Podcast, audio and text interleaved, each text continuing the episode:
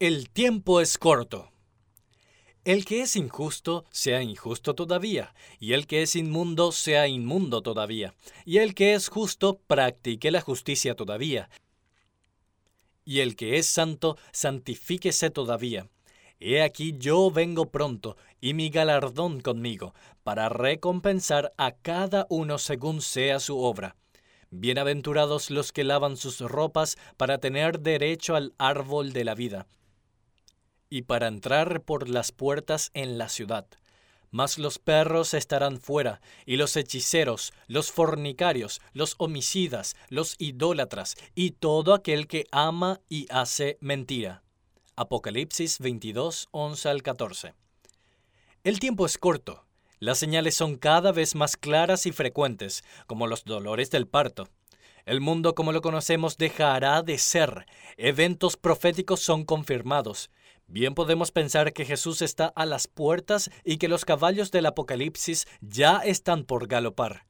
En cualquier instante, en un abrir y cerrar de ojos, los creyentes en Jesucristo, su iglesia, seremos arrebatados para encontrarnos con Él en las alturas.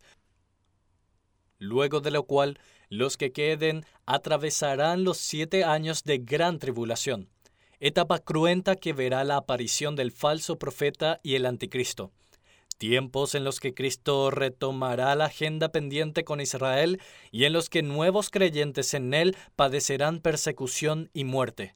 Época de pestes, hambre, desastres, guerras y padecimientos extremos al término de la gran tribulación, la segunda venida de Cristo, esta vez con su iglesia, la batalla de Armagedón, en la que Satanás será derrotado y atado durante mil años, y el juicio a las naciones. Luego, el milenio, periodo de paz en la tierra bajo el gobierno de Jesús, tras lo cual el juicio final y la eternidad vendrán. En fin, acontecimientos futuros establecidos en las escrituras y que no están muy lejos de suceder. Las alarmas están encendidas, el tiempo se acerca. Sin embargo, la mayoría de habitantes ignora todo esto.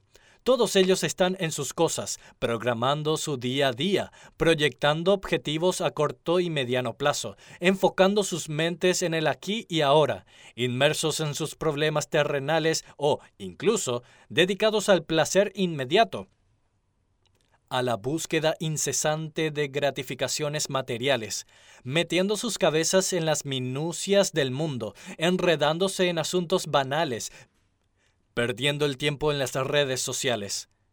La situación que vivimos actualmente se asemeja a los tiempos de Noé. Miles de personas enfrascadas en sus vicios y desviaciones sin pensar, sin tener la menor idea de que Dios, hastiado de la degradante pecaminosidad humana, las sorprendería con un diluvio universal. Estaban en sus fiestas y bacanales, en idolatrías, cuando de repente la ira de Dios se hizo sentir sobre ellos. Hoy en día estamos igual. El hombre ha desviado el camino cada vez más. Lo bueno es llamado malo y lo malo bueno. Se promueve y se celebra la legalización del aborto, el homosexualismo y la imposición de la nefasta ideología de género, al tiempo que se prohíbe hablar de Dios y orar en ciertos espacios. Se burlan del Evangelio, se burlan de Dios y de sus fieles. Hoy ríen a boca abierta sin pensar que Jesús vuelve pronto. Están viviendo en un callejón sin salida. No piensen que solo nos estamos refiriendo a personas cuyas vidas son claramente transgresoras, delincuentes, asesinos, violadores, estafadores, traficantes o gente promiscua. Hablamos también de hombres y mujeres que, de acuerdo a los parámetros humanos, son considerados buenos, pero no tienen a Jesús en cuenta. Gente que no ha valorado el mensaje de salvación por medio de la cruz de Cristo, que piensa que su acceso al cielo está determinado por sus acciones. Si me porto bien, me gano el cielo. Pero esa forma de resolver el problema del destino eterno no les asegura que, en efecto, llegarán al cielo, pues es imposible que dejen de pecar. Recuerden que, como está escrito, no hay justo ni aun uno. Romanos 3:10. Por consiguiente, siempre estarán diciendo, Ojalá mis buenas obras sean mayores que mis pecados, como si su ingreso al cielo estuviera supeditado a una libreta de calificaciones. Podemos tener incluso entre nuestros amigos, en nuestras propias familias, gente a la que amamos, pero que lamentablemente no responde positivamente al Evangelio predicado. No lo creen o tienen su propia verdad sobre todo en estos tiempos de relativismo y posmodernidad, en los que el ideal de pensamiento sugiere que no hay verdades absolutas y que todas las verdades individuales son susceptibles de ser válidas. Así, mientras el tiempo transcurre, lo mismo que sus vidas, se cierran más y más a la verdad proclamada por Dios en la Biblia y viven sus vidas según sus propias normas y costumbres. Y es muy triste comprobar que la mayoría lo hará hasta el día de su muerte, cuando ya no habrá marcha atrás. No nos queda más que seguir insistiendo en presentarles la palabra de Dios y orar para que el Señor los ilumine y los llame a salvación.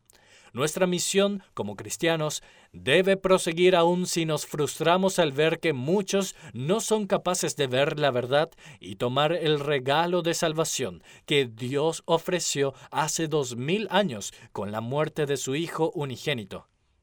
Oremos por aquellos a quienes llevamos tiempo hablándoles de Jesús y persisten en su negación.